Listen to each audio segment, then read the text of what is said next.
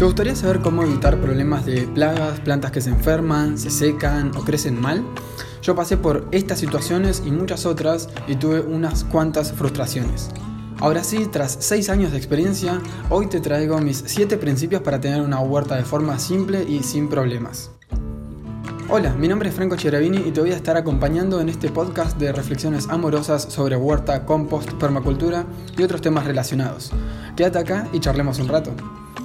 Antes de comenzar, te recuerdo que podés encontrarme en Instagram como Cuidar la Tierra para seguirme en el día a día, hablarme o mandarme fotos de tus logros o problemas para que pueda ayudarte. Si querés que este mensaje llegue a más personas, puedes ir a mi perfil de Instagram, buscar algún, algún, posteo que te haya servido y compartirlo en tus historias. Seguramente si a vos te ayudo, a alguien más también le va a venir bien.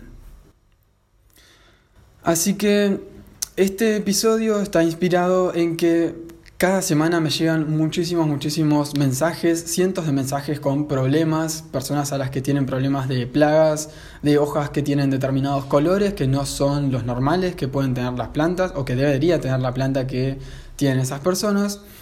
Plantas que se secan, frustraciones también por no lograr lo esperado, por no poder cosechar los frutos o las hortalizas esperadas.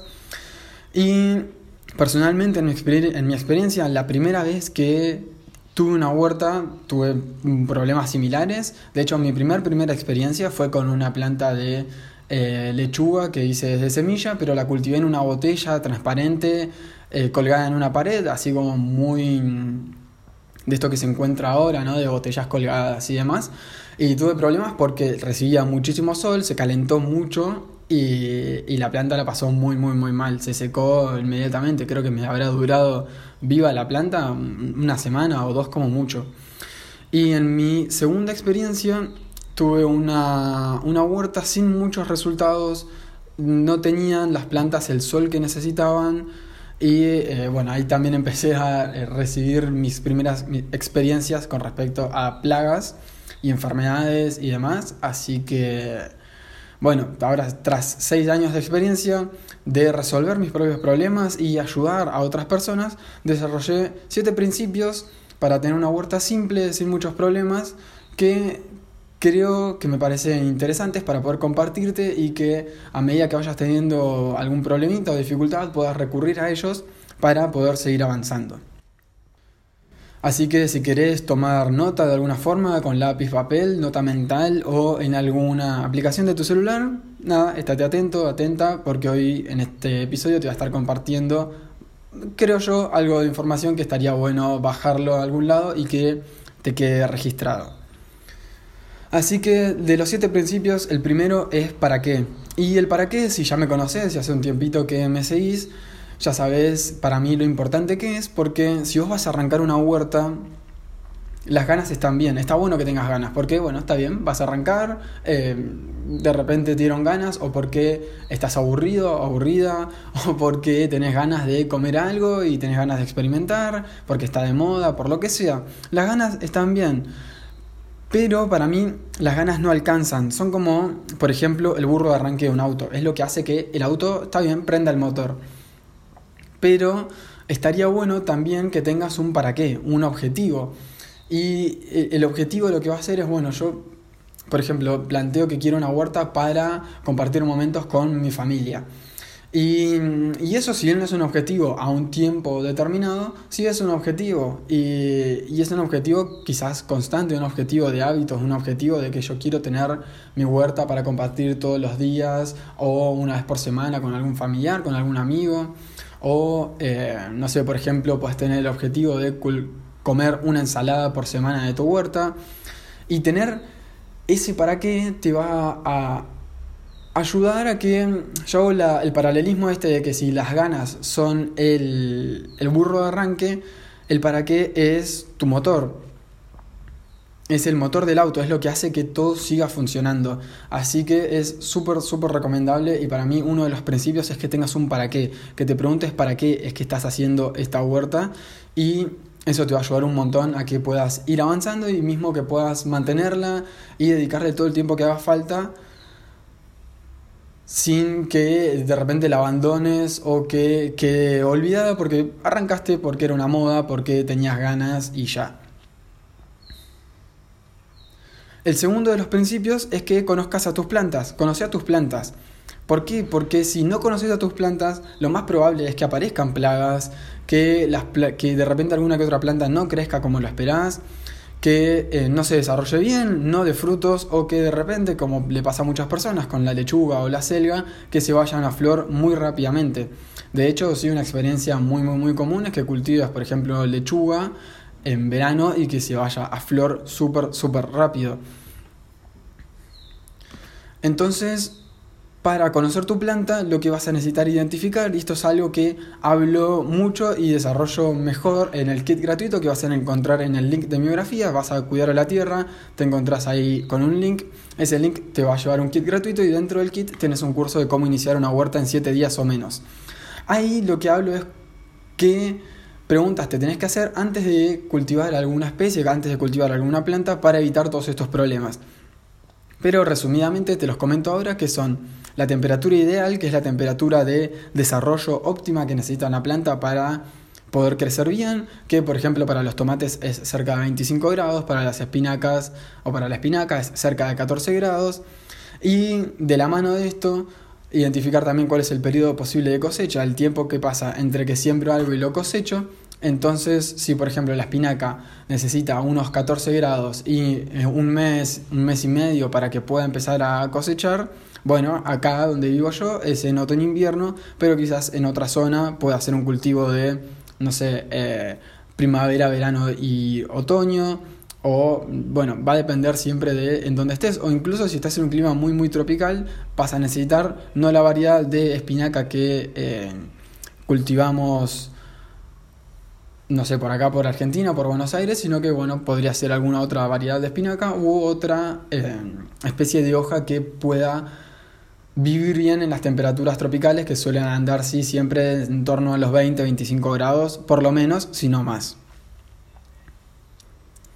Así que bueno, por un lado, identifica la temperatura ideal y el periodo posible de cosecha para ver en qué temporada necesita cultivarse la planta en donde vivís vos.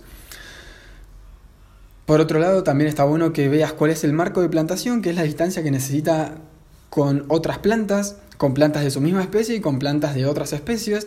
Así, porque, a ver, un problema muy, muy, muy común es que se junten mucho las plantas y que después no se terminen desarrollando bien, que alguna quede más flaquita, que no, por ejemplo, si son plantas de raíz como rabanito o, zanahoria, no se terminan de desarrollar bien las raíces y no vas a poder eh, cosechar o, obtener esa raíz que tanto querías. Y ni hablar, por ejemplo, si no sé, querés cultivar repollo o brócoli y los juntas mucho, sí, también no, te, no vas a tener el, el fruto ese que tanto querés. Y también lo otro que está bueno que investigues es el volumen de sustrato, que es el, sobre todo si vas a hacer en macetas, que es el volumen mínimo que necesitan las plantas para poder desarrollarse. Por ejemplo, un tomate necesita unos 16, 20 litros y una lechuga entre 3 y 4 litros va a estar bien. Básicamente lo que necesitas es esto, temperatura ideal, periodo posible de cosecha, marco de plantación y volumen de sustrato. Ya si querés dar un pasito más, lo que te conviene buscar son las asociaciones favorables, ya que por más que le des todo lo que necesita, si de repente está asociada con una planta con la que se lleva mal, como no sé, tomate y pimiento o tomate y ají, como le quieras decir, las dos o una de las dos la va a pasar mal y no se va a poder desarrollar, porque simplemente es una mala asociación. Así que, repasando un poco, los dos primeros principios son el para qué, que tengas un para qué para iniciar tu huerta o para hacer tu huerta día a día y que conozcas tus plantas. Ahora, el tercer principio es que actúes con tus recursos, con lo que tenés. Al inicio, arrancar de a poquito. Primero, cambiar un poco el pensamiento de, bueno, o sea, quiero tener una huerta, pero quiero tener una huerta grande. O, o, el pensamiento de lo que yo creo que es una huerta es una huerta, no sé, de jardín, y que con un balcón no puedo tener nada, o, o no puedo tener una huerta. Y de repente para mí, una huerta es, aunque sea una maceta, dos macetitas de eh, alguna aromática, menta o tomillo, melisa, romero, lo que sea, con que tengas un par de macetitas, ya es, para mí, yo ya lo consideraría una huerta. Así que, bueno, arrancar de a poquito. Y a mí siempre me gusta hablar del Kaizen, que el Kaizen es una filosofía japonesa de eh, cambios pequeños, de que, bueno, más allá de que vos quieras una huerta enorme, si no tenés nada de la nada misma a una huerta enorme, va a ser un cambio muy grande y a nuestro cerebro los cambios grandes no les gustan, así que no les gusta. Así que, bueno, arrancar de poquito, eh, arrancar con una macetita, después cuando ya conoces las plantas o conoces la planta de esa maceta y eh, evitaste estos problemas de plagas, eh, pudiste lograr que crezca bien, que de los frutos que vos querías, bueno, ahí podés pasar otra macetita y arrancar de a poco. Es, es esto de el no esperar a, las condiciones ideales, sino arrancar, actuar con las condiciones o los recursos que ya contás. Y sí, es que vos ya estás con algo avanzado y soñás con tener una huerta distinta o más grande o lo que sea, como, no sé, si tuviera más espacio, haría esto. Eh, no sé, por ejemplo, yo si tuviera más espacio haría una huerta enorme y me encantaría, no sé, ya, visualizo todos los canteros que va a tener y la, forma y demás. Pero bueno, yo hoy cuento con, con un balcón y me dedico al balcón y busco la forma de optimizar ese espacio sin dejar el espacio, digamos, disponible para estar y pasar aunque sea por el balcón. Para que te hagas una idea, tiene un metro cincuenta por 50 centímetros, tampoco es muy grande, pero tengo una pequeña huerta vertical y, un, y una macetita también chica, que bueno, ahora tengo que terminar de hacer el recambio de em, verano a otoño, pero bueno, aprovechar lo que ya tengo, porque si no me quedo en el sueño de, bueno, cuando tenga espacio voy a hacerlo, o cuando tenga X voy a hacer este sueño que tengo, esta maceta o esta huerta que quiero. Bueno, arrancar con lo que tenés, actuar con los recursos que ya tenés y con eso vas a andar bien. Para cualquier situación, cuando te encuentres pensando eso de, bueno, cuando tenga X voy a hacer Y, bueno, pensá que, bueno, ¿de qué forma puedo hacer Y ahora, en este momento? El cuarto principio es observar y registrar. Y, bueno, el primer episodio del podcast, o el episodio cero del podcast, hablo sobre la observación, así que te recomiendo que lo vayas a ver. Y la idea es observar todo, eh, todo lo que puedas. La huerta tanto de lejos como de cerca. Si tenés una huerta muy grande, agarrar plantas individuales e ir observándolas día a día. Elegir alguna que otra planta y observarla, mirarla, ver cómo está abajo de las hojas, las flores. No solamente te va a servir para conectar con la planta, sino que vas a ver si tiene algún que otro bichito camuflado por ahí. Las chinches, por ejemplo, que son verdes y no se notan bien o los pulgones, que también hay pulgones verdes, pulgones de todos los colores que muy probablemente de lejos ni se noten, pero de cerca sí te vas a dar cuenta. Eso, observar, observar todo el tiempo, observar aunque sea tomarte unos 5 minutos, lo que sea mínimo, no para regar, no para hacer un trasplante, no para lo que sea, sino solamente para ir y observar. Allí además podés registrar esas observaciones, podés registrarlos en notas, en fotos, pues eh, si querés todos los días sacarle fotos a las plantas o a una planta y guardarlo en, no sé, Google Fotos o en tu computadora o en el celular o donde sea y con eso ya mismo ir registrando y ir viendo cómo avanzan las plantas. Podés también tener un diario de huerta, un, eh, una bitácora de todo lo que va sucediendo, qué cultivaste, qué no cultivaste, cómo, cómo fue avanzando todo eso. Y el Tener todo este registro te va a servir también para aprender de alguna forma de tu pasado o de las acciones que ya hiciste para no repetir los errores en el futuro y para saber, porque quizás todo lo que estás investigando está genial, pero en torno a tu situación o a tu ciudad hay algunas cositas que funcionan diferente. Bueno, con que vayas tomando notas y registrando vas a ir aprendiendo qué cosas funcionan diferente y qué cosas funcionan bien y no vas a repetir esos errores o vas a repetir las cosas que te fueron saliendo bien. Como quinto principio, el quinto principio es seguir un, método o un mentor. Seguir a un método o un mentor. En Internet hay muchísimas ofertas, muchísimas opiniones, diversidad de gente subiendo contenido de huerta y bueno, lo que te vas a encontrar es eh, justamente esto. Si vos haces una pregunta a tres personas, lo más probable es que consigas tres respuestas diferentes, salvo que sea un tema muy, muy, muy común. Pero es probable que cada persona que enseñe sobre huerta enseñe sobre un método distinto, con una filosofía distinta. y el preguntar a tres personas y recibir tres respuestas diferentes te va a marear probablemente un poco. Así que lo que yo te diría sería, como primera opción, buscar un mentor o una mentora que sea alguien que ya haya obtenido los logros que vos deseas o que haya ayudado a otras personas a obtener los logros que vos deseas tener, huertas en balcón, huerta en un jardín, huerta en el campo o lo que sea. Y en lo posible que haya tenido un camino similar al tuyo, que haya arrancado en una situación similar a la tuya. Y eh, bueno, eso, que haya obtenido esos logros o esa huerta que vos querés tener.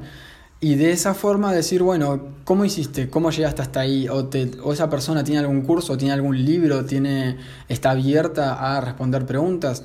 En el caso de mis alumnos, bueno, me tienen a mí para, eh, cada vez que tienen alguna duda, preguntarme, en vez de ir a Google, vienen y me preguntan a mí. Y en el caso de que haya que investigar, investigo yo y yo le doy las respuestas, ya viendo, ya eh, con la respuesta digerida, digamos. En cambio, bueno, si tienes que ir a buscar a internet, también vas a estar ahí medio complicado, complicada, porque vas a tener esto, diversidad de respuestas, no sabes cuál es la que funciona realmente. Y si no llegas a conseguir un mentor o una mentora, está bueno que te apegues, aunque sea a un libro, a un método, algo biodinámico, biointensivo, eh, Anastasia, Huerta Jungla, lo, que sea, cualquier método, bueno, el que resuene, el que más te llama la atención, elegilo y apegate a él. Y cuando vayas a buscar información, bueno, puedes ir a buscar con respecto a ese método. En el caso de que el método que estés siguiendo no resuene más con vos, lo que puedes hacer es dejar todo en orden, tratar de eh, terminar la temporada o terminar la estación, por lo menos en la que estás eh, con este método, y buscar, ir haciendo una búsqueda de cuál es otro método que pueda resonar más con vos o qué otra persona, qué otro mentor, qué otra mentora o persona que tengas como referencia eh, quizás resuene más con vos. E investigar un poco, preguntar y prepararte para la próxima temporada y arrancar de cero con ese nuevo método. ¿sí? No andar rotando de, no sé, tres métodos distintos en una temporada, porque si no, bueno, vas a andar medio como perdido, perdida, este, con cambios, la huerta probablemente sufra también eso, lo vas a notar, así que mi recomendación es que vayas de a poco y que vayas probando, pero tampoco este, 15 métodos en un mismo año. El sexto principio es que el sustrato quede cubierto y nutrido, que el suelo tiene bichitos, ¿sí? Tiene bichos, bacterias, hongos, levaduras y demás que el sol, principalmente el sol, las mata y los mata. Entonces lo que necesitas es que el suelo o el sustrato nunca quede desnudo, ¿sí? que quede siempre cubierto. Porque eh, si está desnudo va a sufrir la erosión por lluvia, sol y viento. Por ejemplo, eh, si llueve fuerte se va a compactar, se va a lavar, el sol va a matar a esos bichitos que, a esas bacterias que están en relación con las plantas que ayudan a que se nutran mejor y demás. Así que no querés que tu suelo, que tu sustrato se erosione. Y lo mejor, por un lado, es que esté cubierto, ya que bueno, vas a evitar que se compacte, los bichitos van a estar felices, eh, las bacterias les gusta estos ambientes húmedos, o sea, la cobertura va a ayudar a que el suelo se mantenga húmedo, que mantenga también oscuridad, que es todo lo que necesitan los microorganismos, los microorganismos que viven ahí en el suelo, y además vas a estar evitando la erosión del mismo. Y justamente, o sea, muy alineado con esto de mantener el suelo cubierto, por las dudas, la cobertura puede ser cualquier material orgánico seco como hojas secas, pasto seco, eh, acerrín, lo que consigas, siempre que sea orgánico, seco y pequeño va a estar bien. Y la idea es mantenerlo húmedo, ¿sí? mantener eso regado, hidratado, para que justamente retenga esa humedad y aporte oscuridad, para que las bacterias estén felices, estén bien, los hongos y demás, y todo eso de a poco vaya nutriendo al suelo. Si podés, o sea, ya con eso ya vas a estar nutriendo al suelo, pero si podés entre medio de tu suelo, sustrato y la cobertura, si puedes agregar algo, algo de compost, genial, eso va a favorecer muchísimo tu huerta y la va a mantener completamente sana. En el caso de que no decidas poner cobertura, aunque sea juntar las plantas lo máximo posible para que puedas evitar que justamente quede desnudo, que quede descubierto. Entonces, este sexto principio es el de mantener el sustrato cubierto y nutrido. Para hacer un pequeño repaso, los siete o los seis de los siete principios de la huerta son tener un para qué, conocer tus plantas, actuar con los recursos que tenés en el momento, observar y registrar, seguir un método o un mentor o mentora y que el sustrato esté siempre cubierto y nutrido. Y por último, el, séptimo principio es que compartas y celebres tus logros. Cada vez que eh, tengas las cosechas deseadas, que de repente algún tomate te dé frutos, que puedas cosechar, no sé, las hojas de alguna lechuga, de una selga o lo que sea, bueno, puedes compartirlo con familia, puedes compartirlo con amigos, amigas, Podés eh, compartirlo también en redes sociales. Si lo vas a compartir en Instagram, me puedes etiquetar. Si no, no hay problema. Lo puedes subir a Facebook, a donde sea. Y está bueno compartirlo justamente para que otras personas vean que se puede eh, generar, que vos puedes hacer una huerta, que cualquier persona lo puede lograr y que se vaya difundiendo cada vez más y que más y más personas logren tener su huerta. Y además de compartir, lo que puedes hacer es celebrarlo. Puedes celebrar con alguna comida que te guste, festejando también en familia, con amigos, o simplemente haciendo cualquier cosa que te guste. De alguna forma darte un premio, porque de esa forma vas a generar más estímulos positivos con respecto a hacer huerta y no solamente va a ser hacer la huerta, sino también compartirlo con gente que querés y celebrar con ellos o celebrar en, en soledad, digamos, pero celebrar y al fin y al cabo y eso te va a afianzar un montón y te van a dar cada vez más ganas de hacer huertas, porque va a ser una excusa más. Va a ser la excusa de, bueno, cuando logre eh, cosechar algo, lo voy a compartir con tal o cual persona y, este, no sé, y vamos a hacer esto o aquello. Así que, bueno, esos son los siete principios de una huerta simple y sin problemas. Los siete principios que fui desarrollando a lo largo de los años y que creo que te pueden servir para que tengas en cuenta que, eh, no sé, cuando tengas un problema, lo más probable es que lo que esté pasando, por ejemplo, es que no conozcas tus plantas o que, bueno, pensar, ¿está el sustrato eh, cubierto y nutrido? Este, ¿Estoy siguiendo a un método o algún mentor? Bueno, eso eh, creo que, que, va por ese lado y son cosas que me hubieran servido a mí o principios que me hubieran servido a mí para iniciar mi huerta en el primer día. Así que espero que te estén sirviendo a vos también, que te puedan llegar a servir en algún momento. Cualquier cosa, sabes que me puedes escribir. Eso es todo por hoy. Muchas gracias a Matías Ortiz por hacer la música de inicio y cierre del podcast. Y si te gustaría inspirar el próximo episodio, déjame tu reflexión amorosa en Instagram. Muchas gracias por haber escuchado, pero sobre todo muchas gracias por cuidar a la tierra.